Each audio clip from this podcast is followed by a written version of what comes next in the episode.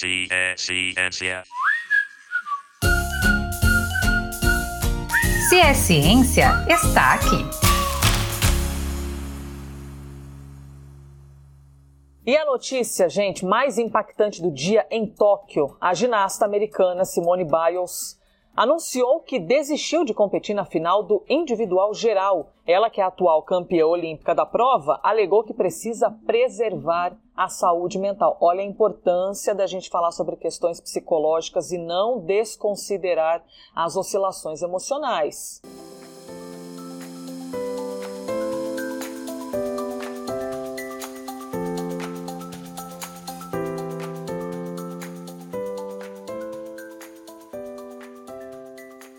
Essa reportagem da CNN Brasil traz o caso de Simone Biles, atleta profissional de ginástica artística dos Estados Unidos.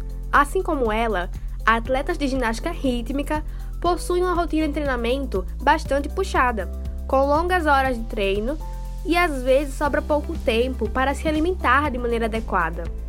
Além disso, tem a questão da pressão estética, né? Atletas de ginástica rítmica possuem uma cobrança interna ou externa em relação ao peso, o que muitas vezes influencia na alimentação. Pois é, Milena. Eu já fiz ginástica rítmica por alguns anos, no ensino fundamental, e tinha uma turma mais avançada que treinava todos os dias da semana, de 1 da tarde até 6 da noite. Fazia apenas uma pausa para comer uma fruta e beber água e depois voltava de novo. Eu aposto que as atletas profissionais têm uma rotina mais puxada ainda. Deve ser muito puxado mesmo. Imagina a quantidade de energia que é gasta durante o treinamento. Será que comer uma fruta é o suficiente para repor?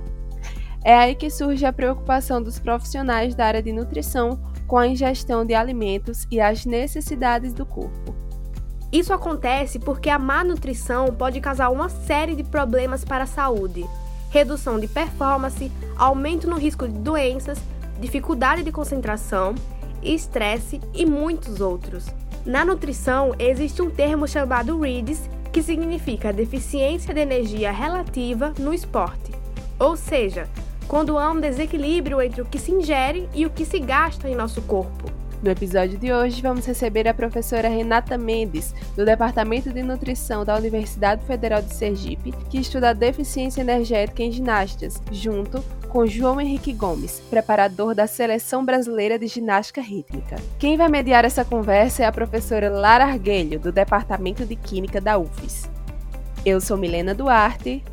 Eu sou Letícia Monalisa e vamos juntos porque está começando mais um Se é Ciência.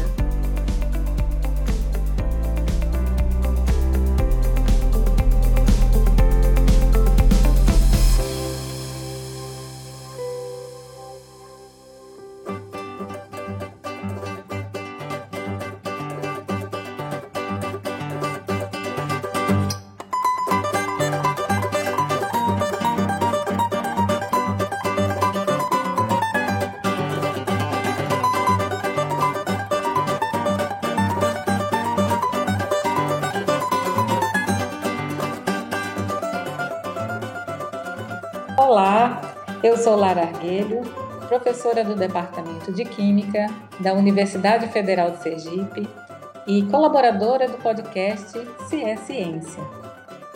Para sabermos mais sobre a deficiência energética relativa no esporte, convidamos dois especialistas no assunto.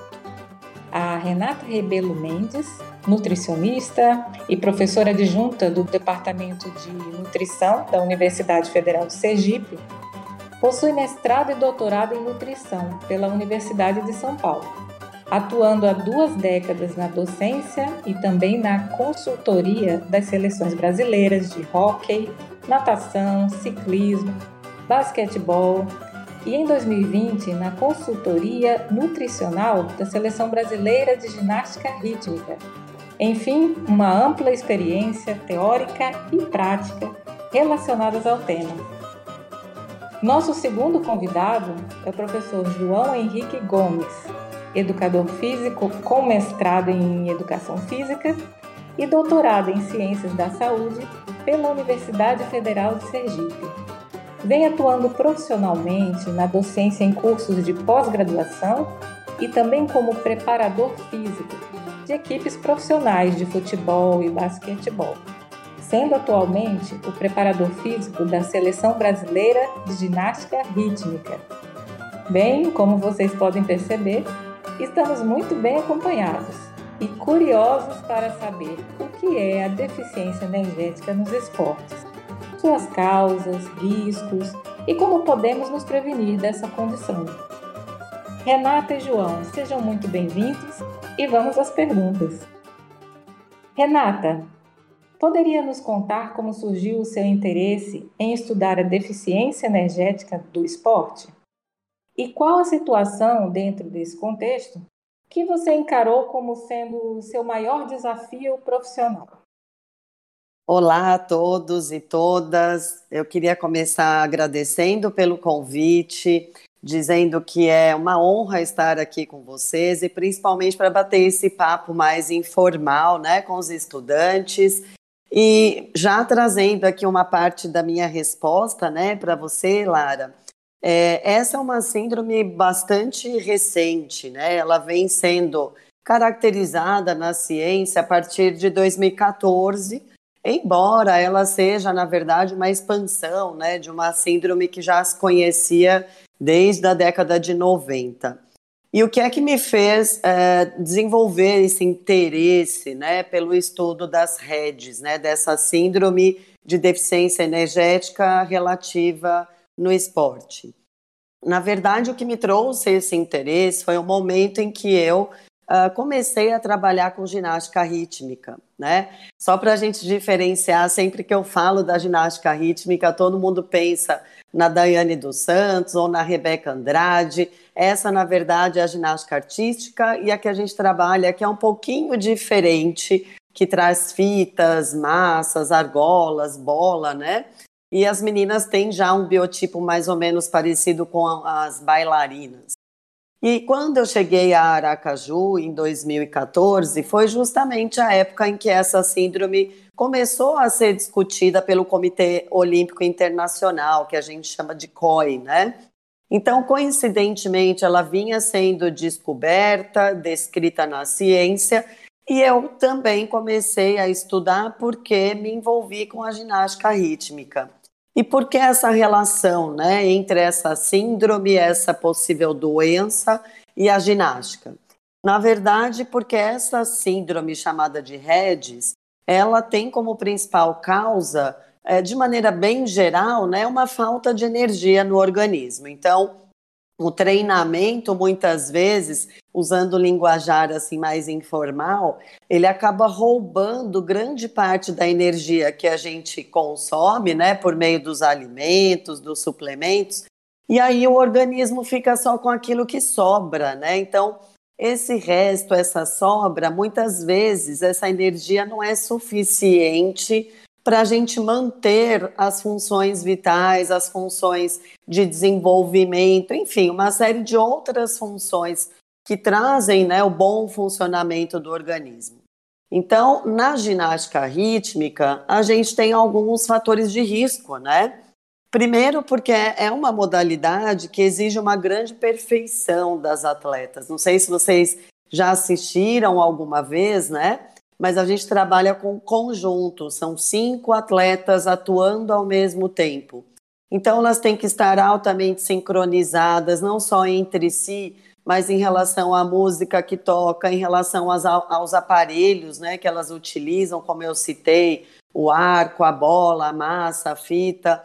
Então, elas têm que ter uma perfeição tão grande e isso traz para elas uma exigência de muitas horas de treinamento, né? Elas praticamente têm que saber o que a outra atleta está pensando, aonde elas vão jogar o equipamento, como a outra atleta vai buscar, vai pegar.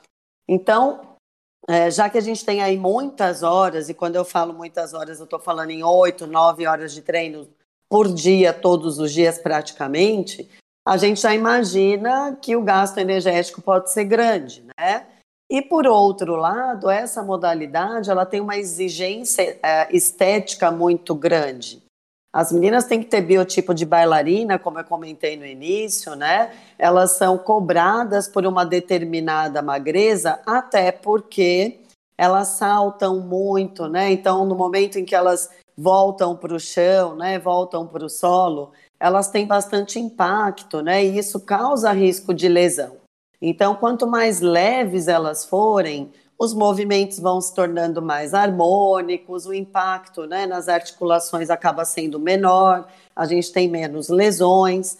Então, tudo isso vai temperando né, e dando cada vez mais riscos para o desenvolvimento dessa síndrome, né? A gente treina muito, gasta muita energia e muitas vezes a atleta, eh, na maioria das vezes por conta própria, acaba comendo menos do que deveria, porque essa atleta quer ficar magra, muitas vezes quer ficar magra numa velocidade muito grande, quer emagrecer de hoje para amanhã, o que não é saudável em nenhuma situação.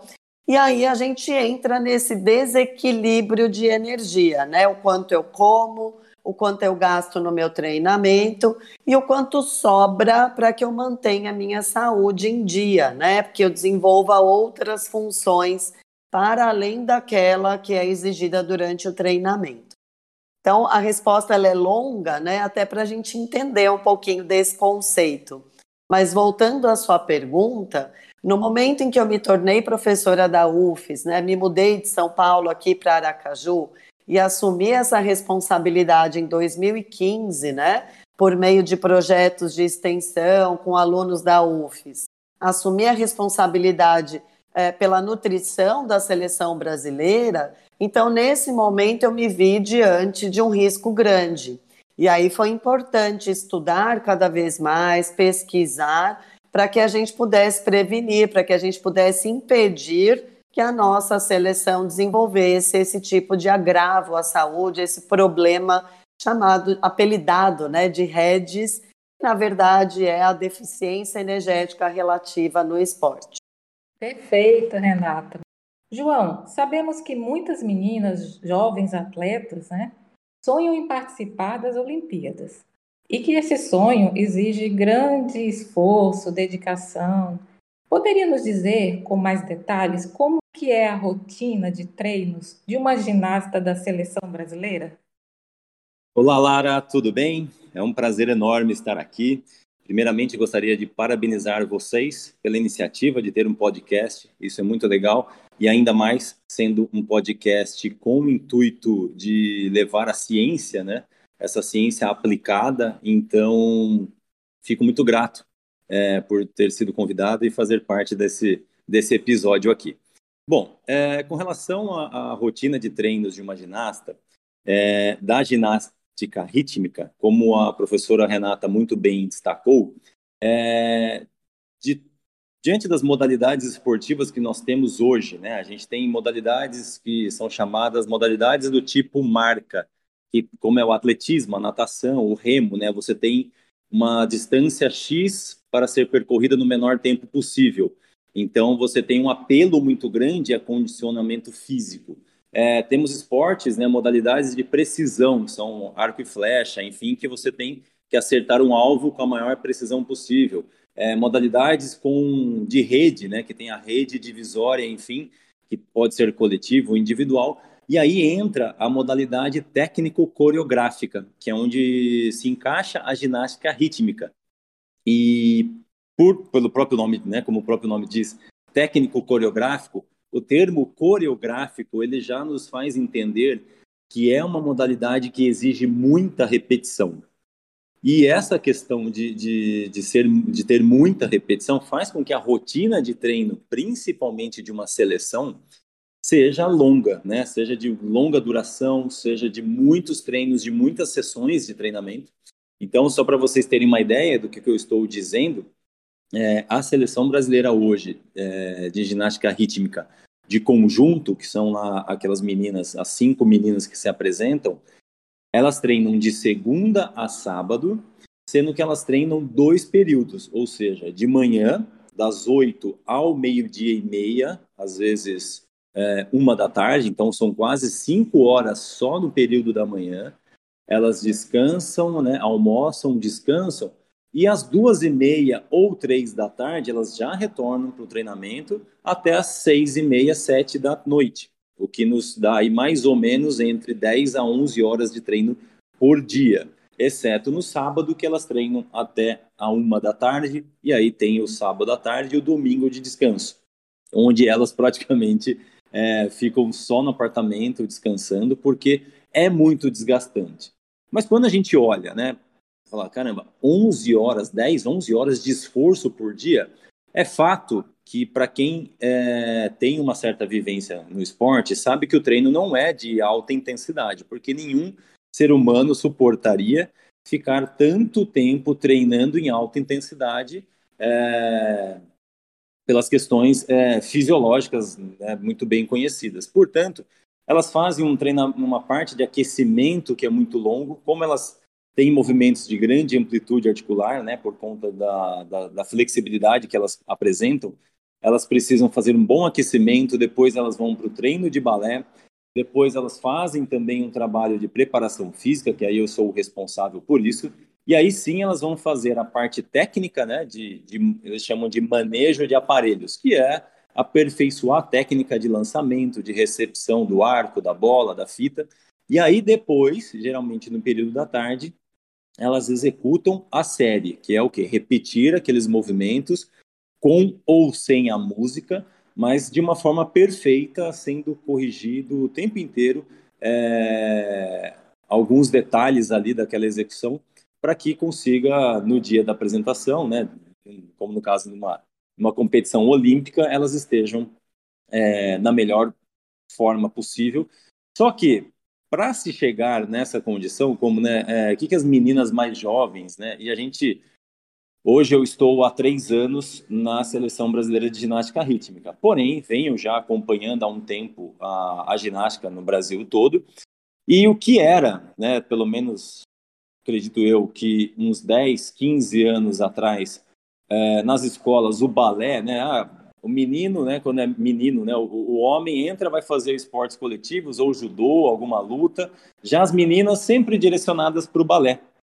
E a gente percebe um movimento já muito, muito intenso de uma superação da modalidade ginástica rítmica nas escolas e também em clubes, prefeituras, é, como nunca visto anteriormente. Então, essa massificação do esporte hoje está é, tá sendo muito grande no Brasil e, inevitavelmente, para se chegar nesse alto rendimento, como vemos hoje aqui na seleção brasileira de ginástica rítmica, é inevitável que se tenha muita repetição. Então, o, o que joga, é, vamos dizer assim, é, a favor de, uma, de possível heads, né, dessa condição que a professora Renata comentou de, de um maior gasto energético do que o consumo, enfim, que pode trazer um prejuízo para a saúde, essa condição parece que já é inerente à modalidade. E ainda, quando a gente fala, mas de onde veio isso? Né? Essa modalidade surgiu na União Soviética. E para quem também tem uma pouco, um pouco de noção do esporte mundial, sabe que na União Soviética é, saíram muitos campeões olímpicos né, em várias modalidades, principalmente na ginástica, mas que lá, apesar de haver muita literatura, muitos livros dos soviéticos, né, desde 1970, 1980, é uma ciência pouco comprovada. O que, que eu posso dizer? O que, que significa isso? Né? É uma ciência que não teve um rigor realmente de análise, de, da experiência, de como foi feito, como foram feitos os estudos, mas se publicou muita coisa do que se fazia e uma vez sendo campeão olímpico, né, o treinador, o atleta, o que eles falaram, é, o que eles falarem que fizeram, todo mundo vai acatar, porque todo mundo quer ser campeão olímpico. Então, essa modalidade que tem essa raiz soviética muito presente, que é quanto mais treino, melhor, e a gente sabe que isso não é a realidade, mas lá ainda impera quanto mais treino, quanto mais repetição, melhor será. É, a gente carrega essa cultura na ginástica rítmica. Então, e o que aumenta o risco de heads, como bem mencionado pela professora Renata. Portanto, para uma menina, né, uma atleta jovem, poder chegar a esse nível olímpico, inevitavelmente ela vai ter que se dedicar muito e muitas horas por semana para conseguir ter uma boa, um bom desempenho e se apresentar no seu, na sua melhor performance possível.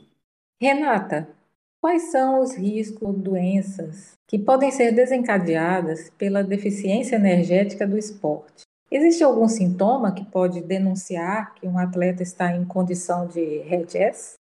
Então, Lara, essa é uma pergunta crucial, né? Na verdade, como eu comecei a falar, essa é uma síndrome caracterizada há poucos anos, né? Para a ciência, 2014 para agora, 2021, sete anos ainda é, é, um período ainda muito curto, né? Para a gente definir sintomas, como diagnosticar.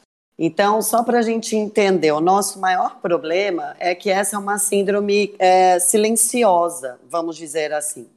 Então, veja, a gente começa a entender a partir de 2014 que essa falta de energia, e existem números para isso, é claro, não é só porque um dia eu comi um pouco menos, então existem cálculos né, que definem mais ou menos quanto que deveria sobrar de energia né, para um atleta manter a sua saúde, para além daquilo que se gasta no treino. E quando essa sobra é inferior ao mínimo necessário, a gente tem mais ou menos 10 desfechos ou 10 doenças que podem aparecer. Né? Então, os dois primeiros, ah, eles são bem característicos e são, obviamente, mais comuns em mulheres. Por exemplo, a disfunção menstrual, que isso, obviamente, a gente só observa em mulheres. Então, quando essas meninas começam a ter né, uma energia insuficiente, o primeiro sinal que começa a aparecer é a ausência da menstruação, ou, por exemplo, atrasos com mais de 90 dias entre uma menstruação e a próxima. Então, esse é o sinal mais clássico. Por quê? Porque também ocorrem, por exemplo, prejuízos ósseos, né? Então, o osso da atleta vai se tornando mais frágil. Mas isso, ela olhando para o espelho, ela não enxerga, por isso que eu digo que é silencioso, né? E aí ela só vai perceber quando ela tiver, por exemplo, a primeira fratura. Né? Então, uh, essa falta de energia a disfunção menstrual e a fragilidade óssea antigamente eram chamados de tríade da mulher atleta. E também houve uma expansão de problemas de saúde. A gente descobriu que a falta de energia ela não afetava só homens, né? A gente percebe que a falta de energia ela altera a imunidade de um atleta, ela altera as células sanguíneas, muitas vezes a atleta se torna anêmica ou o atleta, tá? Então aqui no caso a gente está falando da ginástica rítmica, que são só mulheres, mas isso pode acontecer com homens também. É, essas pessoas com REDs, elas podem ter prejuízo cardíaco, né? Elas podem ter um risco maior de infarto, por exemplo. Elas têm prejuízo no crescimento, no desenvolvimento sexual, mamas, né? Então, é, pelos pubianos. A gente percebe, às vezes, atletas com 20 anos de idade e que nunca menstruaram, por exemplo, e as mamas têm características infantis ainda, né? Existem danos psicológicos e também psiquiátricos, atletas internacionais que tentaram suicídio, por exemplo, é, prejuízo gastrointestinal, então uma obstipação constante, as pessoas não conseguem defecar, né? Além de alterações hormonais e metabólicas. Então, a gente tem queda de hormônios da tireoide, o metabolismo, né, o gasto de energia é, para manutenção começa a diminuir, uma vez que o organismo entende que está faltando energia, ele começa a economizar, né? Então veja que é uma série de problemas de saúde. E por isso é tão difícil diagnosticar, né? Porque a gente teria que acompanhar, e isso a gente tem feito na ginástica rítmica, cada um desses sistemas corporais. Então, avaliar como é que está a condição cardíaca, avaliar o crescimento e desenvolvimento, avaliar o emocional desses atletas, avaliar o metabolismo. E para tudo isso, né, que a gente conversou, é necessário muito recurso financeiro, é necessário um profissional que esteja bem atualizado. E aí a gente diz que na seleção, ok, né? A gente tem parceria com a universidade, então a confederação ela está bem assistida mas e como é que estão os pequenos clubes no país, né? Será que toda atleta de ginástica rítmica tem é, um grupo de profissionais que possa avaliar esses possíveis 10 riscos de saúde E quando eu falo 10, é porque a gente está conhecendo a ponta do iceberg, né? A gente pode ter ainda mais problemas que não foram identificados. Então, é uma luta constante, a gente tem feito pesquisas, tem publicado trabalhos justamente na tentativa de identificar. Então, é, voltando ao cerne da sua pergunta, se eu tivesse que eleger um primeiro sinal, é, quando eu tenho uma equipe de atletas né, do gênero feminino, do sexo feminino, a menstruação é algo que vai apresentar logo como um primeiro sinal, né, de que, olha, tem alguma coisa inadequada, né?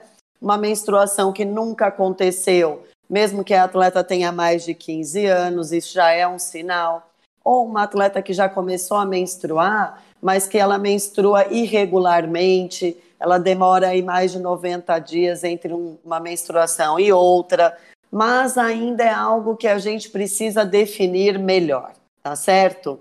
E nos homens ainda fica um pouco mais difícil, né? Porque não tem a menstruação e quando ele vai descobrir, ele já tem ali uma testosterona diminuída, uma queda de libido, uma fratura, né? Então é importante que um atleta seja muito bem acompanhado por uma equipe interdisciplinar tá certo? E aí a gente está sempre em estado de alerta para identificar qualquer tipo de risco, qualquer indício, para que a gente não espere a síndrome ser completamente caracterizada. A gente já entra com a prevenção. Perfeito, Renata. Muita informação importante. Considerando que o segredo da saúde e do bom desempenho depende de uma boa nutrição, o que um atleta pode fazer para melhorar o seu equilíbrio energético? Existe uma fórmula mágica, uma fórmula única para o sucesso? Bom, acho que essa é uma pergunta tanto para mim quanto para o João. Né? Na verdade, é, professor João, como preparador físico, e eu, como nutricionista, a gente está em equilíbrio aí nessa balança, né? Ele vai explicar também um pouco mais, tenho certeza. Mas, na verdade, como a gente está falando aqui que as redes, né, elas acabam surgindo de um desequilíbrio entre o que se consome de energia e o que se gasta de energia, é muito importante que haja um diálogo uh, de uh, abertura né, entre os profissionais da equipe. É importante, por exemplo, que o nutricionista conheça muito de perto a rotina de treinamento do, uh, dessas atletas. Então, os treinadores, no caso da seleção brasileira, a gente tem duas treinadoras que estão mais relacionadas às habilidades técnicas, e o professor João como preparador físico. Então, eu, como nutricionista, preciso conhecer tudo que eles estão estabelecendo né, como meta de treinamento para as atletas ao longo do dia. E aí, claro, não existe uma fórmula mágica, né? Isso é individual. Apesar da gente ter um grupo que treina em conjunto, são cinco pessoas diferentes. E, na verdade, não são só cinco, a gente tem atletas reservas, então, é, em geral, a gente trabalha com 10, 12 atletas aqui das adultas, e agora a gente ainda tem mais 7, 8 atletas uh, da categoria juvenil. Então, é um grupo de mais de 20 atletas. E a gente precisa conhecer qual é o gasto de energia de cada uma delas, para que a nutrição possa suprir a necessidade não só do treinamento, mas também que a nutrição preveja o quanto de energia e de nutrientes elas precisam para se desenvolverem ao longo das 24 horas, mesmo quando elas estão fora do treinamento.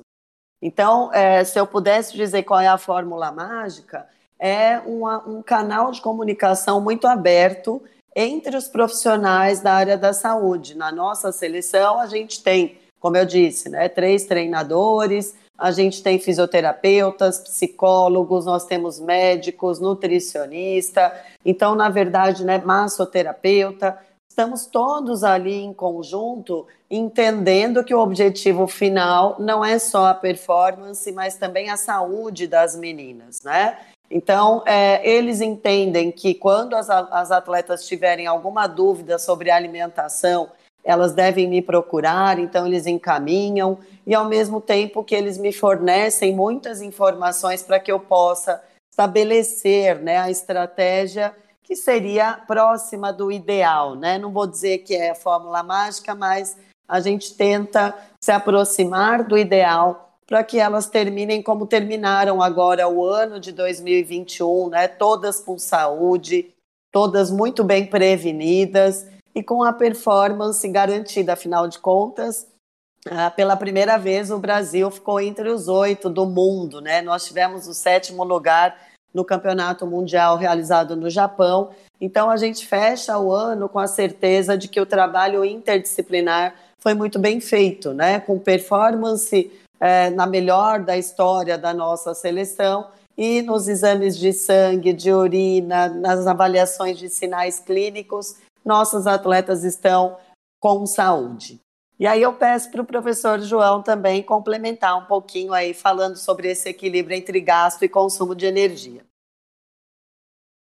Perfeito, professora Renata, excelente, excelente. Bom, o que eu posso é, agregar a essa pergunta, né, realmente reforçando a sua colocação, não existe uma fórmula mágica para o sucesso, porque ele é dependente de, de inúmeros fatores que não só estão relacionados à nutrição e ao treinamento, né?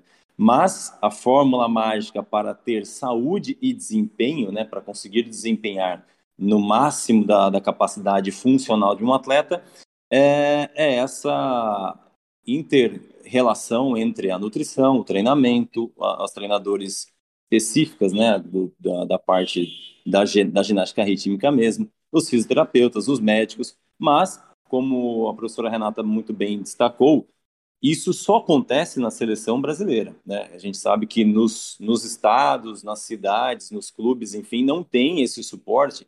Então, realmente, a atleta que busca chegar no alto rendimento, ela tem que ter algum, é, algum tipo de patrocínio ou ela mesma, com seus familiares, investir é, contratando profissionais que possam é, ajudá-la a ter esse equilíbrio no que se gasta né, com relação ao treinamento, no, no que ela deve fazer, mas também nessa reposição. Porque a gente sabe que, de forma bastante superficial, o bom desempenho ele acontece quando se respeitam é, os três principais pilares, que é treinamento, alimentação e o descanso. Se um desses três falhar, as chances de acontecer alguma lesão ou até mesmo algum prejuízo para a saúde é muito grande. Ah, a atleta faz o melhor treino, tem uma alimentação perfeita, mas ela não descansa o suficiente, ela não vai conseguir desempenhar. Não, ela descansa bem, treina muito bem, mas ela não se alimenta adequadamente. Tem grandes chances de desencadear aí uma REDS ou alguns dos sintomas das REDS. Então, Nessa condição, é importantíssimo que treinamento, nutrição e descanso estejam muito bem alinhados. No treinamento, o que, que eu faço? Né? Qual que é a minha, a minha proposta sempre quando a gente inicia um ciclo? Que numa seleção brasileira, enfim, seja lá onde for, mas se tratando de esporte de rendimento, existe um planejamento. Uma vez havendo planejamento, se, existe, se existe, é, existem etapas que devem ser cumpridas etapas de preparação básica, etapas de preparação mais direcionada, etapas de preparação específica que, é, que se aproxima da competição. Aí os estímulos de treino são muito, muito específicos. E para cada etapa, eu, como preparador físico, eu vou é, né, comunicar à equipe né, de, de, de profissionais que estão atuando quais são os objetivos e quais devem ser os objetivos de todos.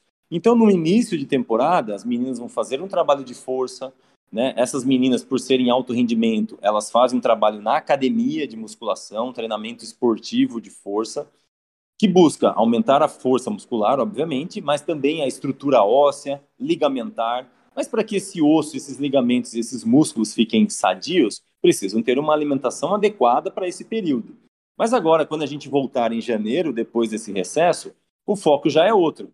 Então a gente vai é, manter o trabalho de força, mas só como manutenção mesmo, e o foco é no treinamento específico, que já tem uma outra demanda energética, já é um outro tipo de via metabólica que se trabalha, então é importante tudo estar muito bem alinhado, para que senão, é, havendo desequilíbrio, as chances de acontecer lesões ou de acontecer é, alguma situação mais grave de saúde, ela aumenta. E é isso é a última coisa que nós desejaríamos para as nossas atletas.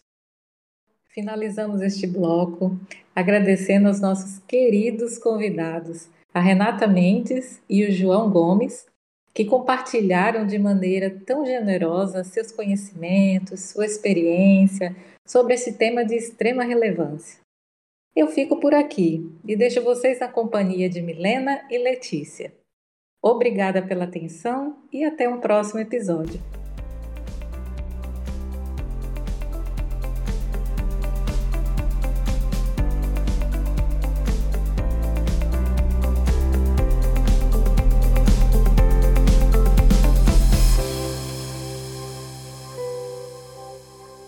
E ainda temos uma curiosidade sobre o tema.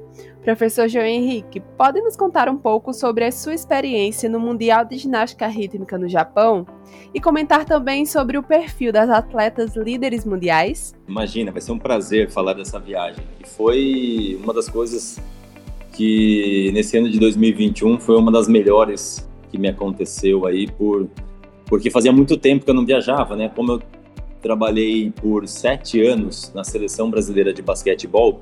Eu viajei o mundo, conheci o mundo em várias competições sul-americanas, é, é, pan-americanas e intercontinentais, enfim, tive uma grande experiência. E fiquei praticamente 10 anos sem viajar por conta do esporte. E aí, o ano, esse ano, né, em outubro, tanto que o meu aniversário foi lá no Japão, nessa competição que foi o primeiro campeonato mundial de ginástica rítmica para o ciclo 2020-2024, né, desse ciclo olímpico para Paris 2024. Então foi a primeira competição, não era uma competição com que permitia os primeiros colocados a ter vaga já para a Olimpíada, mas a partir do ano que vem, os próximos mundiais terão sempre é, os primeiros classificados já terão vaga garantida para as Olimpíadas de Paris.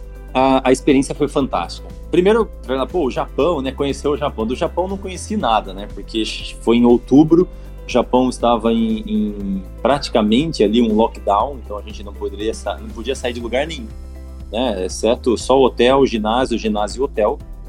Então a gente pôde também, por conta disso, focar exclusivamente na, na competição e eu, como preparador físico, é, numa viagem, para vocês terem uma ideia, como a professora Renata falou, né, as funções da nutricionista do esporte é, numa viagem, pô, é, é, um, é um papel fundamental, né? Porque dia a dia tem que organizar a alimentação, o que elas vão comer, enfim, durante o treinamento, no almoço, no jantar, no café da manhã, enfim.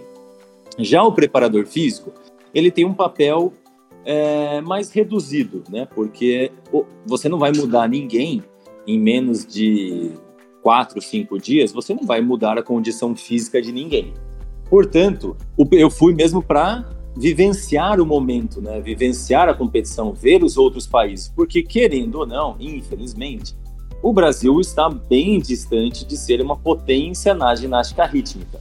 Logo, estávamos, a gente geralmente fica entre os entre a oitava colocação, entre a oitava e décima segunda, décima quarta colocação. Então eu pude ver é, de perto qual é a característica dessas atletas, não só características físicas, né, mas o comportamento, a forma como elas se dedicam no treino, a seriedade.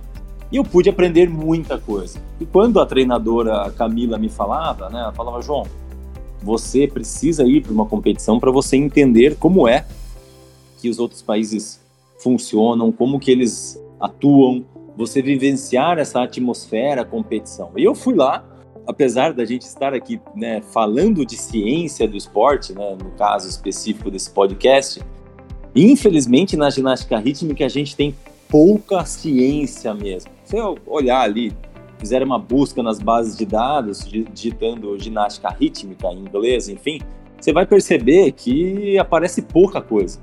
E da pouca ciência que aparece, são estudos em revistas de menor impacto, que a gente duvida muito da qualidade com que foi feita a, a tal pesquisa. Então a gente ainda fica de olhos é, atados, né, de olhos vendados, com relação à, aplicabilidade das, dentro da fisioterapia, como da medicina, como da preparação física, enfim, da nutrição, aplicada diretamente na ginástica rítmica. Mas quando, a gente, quando eu estive lá, eu pude ver que as cinco primeiras colocadas, que no caso foram Rússia, é, Itália, China, Ucrânia, é, Japão, esses países, eles é, têm uma característica muito peculiar e uma similaridade né, muito marcante. Todas as atletas são extremamente atléticas, mas não atléticas igual a ginástica artística, que você percebe um volume muscular na coxa, no braço, não. Elas são atléticas, porém extremamente magras. Mas não uma magreza é, feia que nos faz lembrar é, uma, uma menina anorexa, por exemplo. Não, uma magreza bonita, extremamente definida a musculatura, mas muito magras.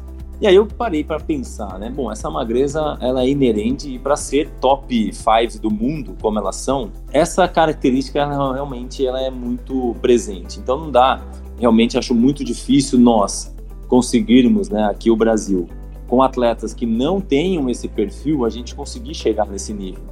Mas por quê? Porque elas não vão se apresentar bem ou os árbitros não vão gostar do que estão vendo na, na questão da composição corporal? Não, não é por isso. Mas é que para suportar esse volume de treino, ficar 8, 9 horas treinando, é, muitos saltos, muitos giros, muitos rolamentos, enfim, é importante que a atleta seja atlética, tenha uma musculatura desenvolvida, porém seja extremamente magra.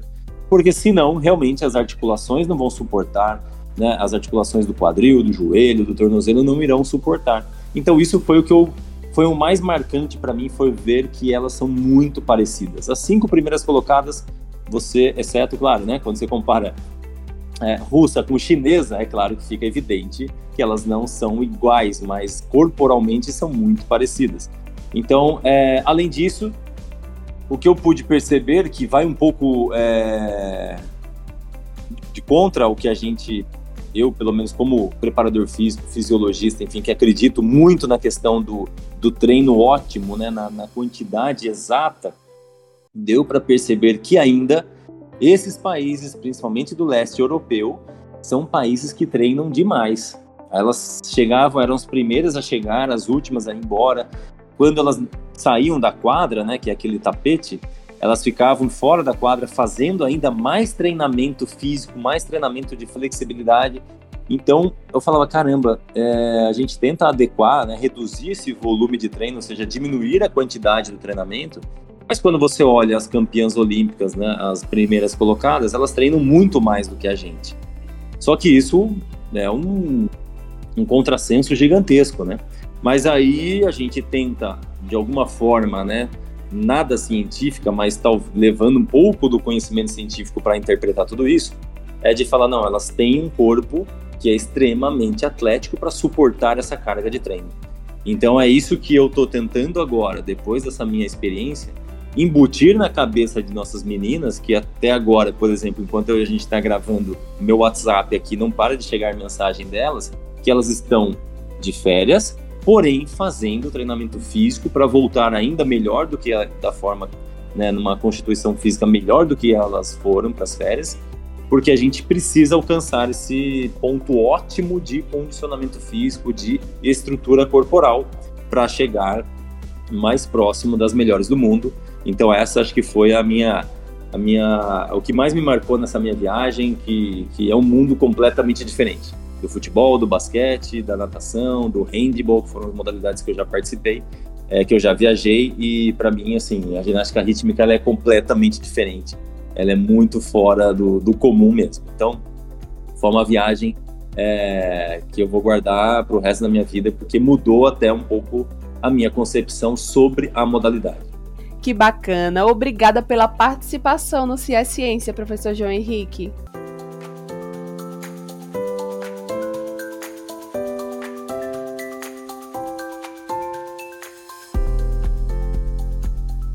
Para quem está interessado nessa área esportiva da nutrição, professora Renata, pode nos contar quais são as funções de um nutricionista no âmbito esportivo? Muito bom, Letícia. Essa é uma pergunta interessante, né? É, quando a gente trabalha com esporte, muitas vezes as pessoas acham que o nutricionista está ali só para fazer o atleta emagrecer ou ganhar massa muscular, ou seja, né, para alterar a composição do corpo dele. Mas na verdade a gente tem muitas outras funções, né? A gente, como já foi dito aqui, uh, trabalha com aquilo que é combustível, né? Energia para o atleta ter um melhor desempenho. A nutrição auxilia também na prevenção de doenças, como até mesmo as redes, na prevenção de lesões. A nutrição, inclusive, ela tem uma relação importante com a cultura, com a emoção do atleta. Às vezes ele mora fora de casa, né? Então, comer o que ele gosta tem também uma relação afetiva, né, com o alimento. E a pessoa que for atuar nessa área, ela vai entender que é um ambiente bastante interessante. Né? A gente trabalha com pessoas que são altamente disciplinadas, que são os atletas, são também é, ambientes bastante divertidos. A, a, o nutricionista que acompanha atletas, ele viaja ao mundo, né? Ele, ele tem a oportunidade de conhecer outras culturas, ao mesmo tempo que ele mergulha né, na, é, na intimidade do atleta para conhecer um pouquinho a relação desse atleta com o alimento. Muitas vezes ele gosta de determinada preparação porque a avó dele fazia ou a mãe.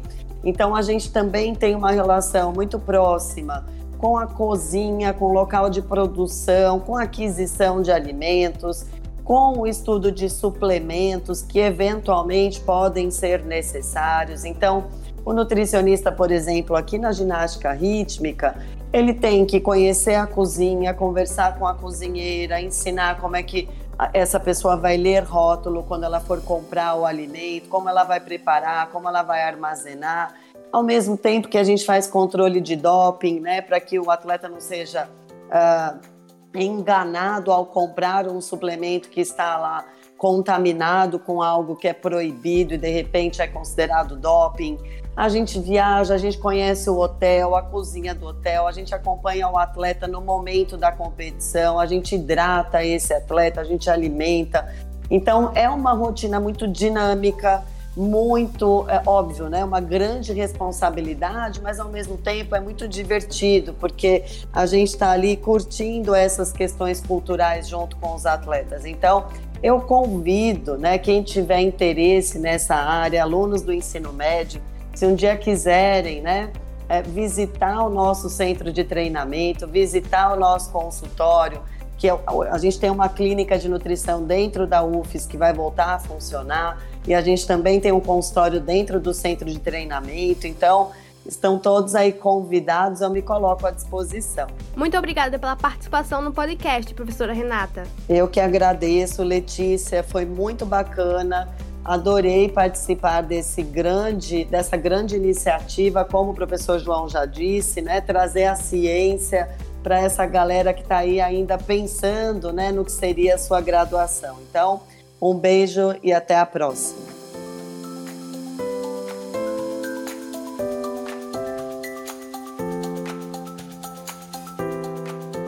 No episódio de hoje, entendemos o significado do termo READS, os riscos da deficiência de energia para atletas e tiramos uma dúvida sobre o curso de nutrição.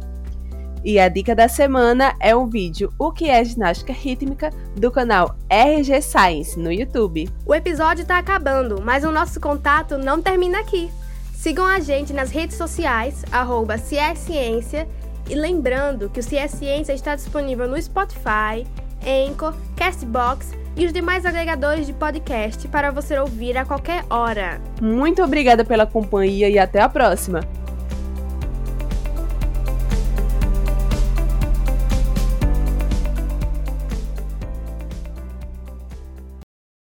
É Ciência, um podcast de divulgação científica produzido por professores e estudantes da Universidade Federal de Sergipe, com apoio da FAPTEC, Fundação de Apoio à Pesquisa e à Inovação Tecnológica do Estado de Sergipe. Ciência.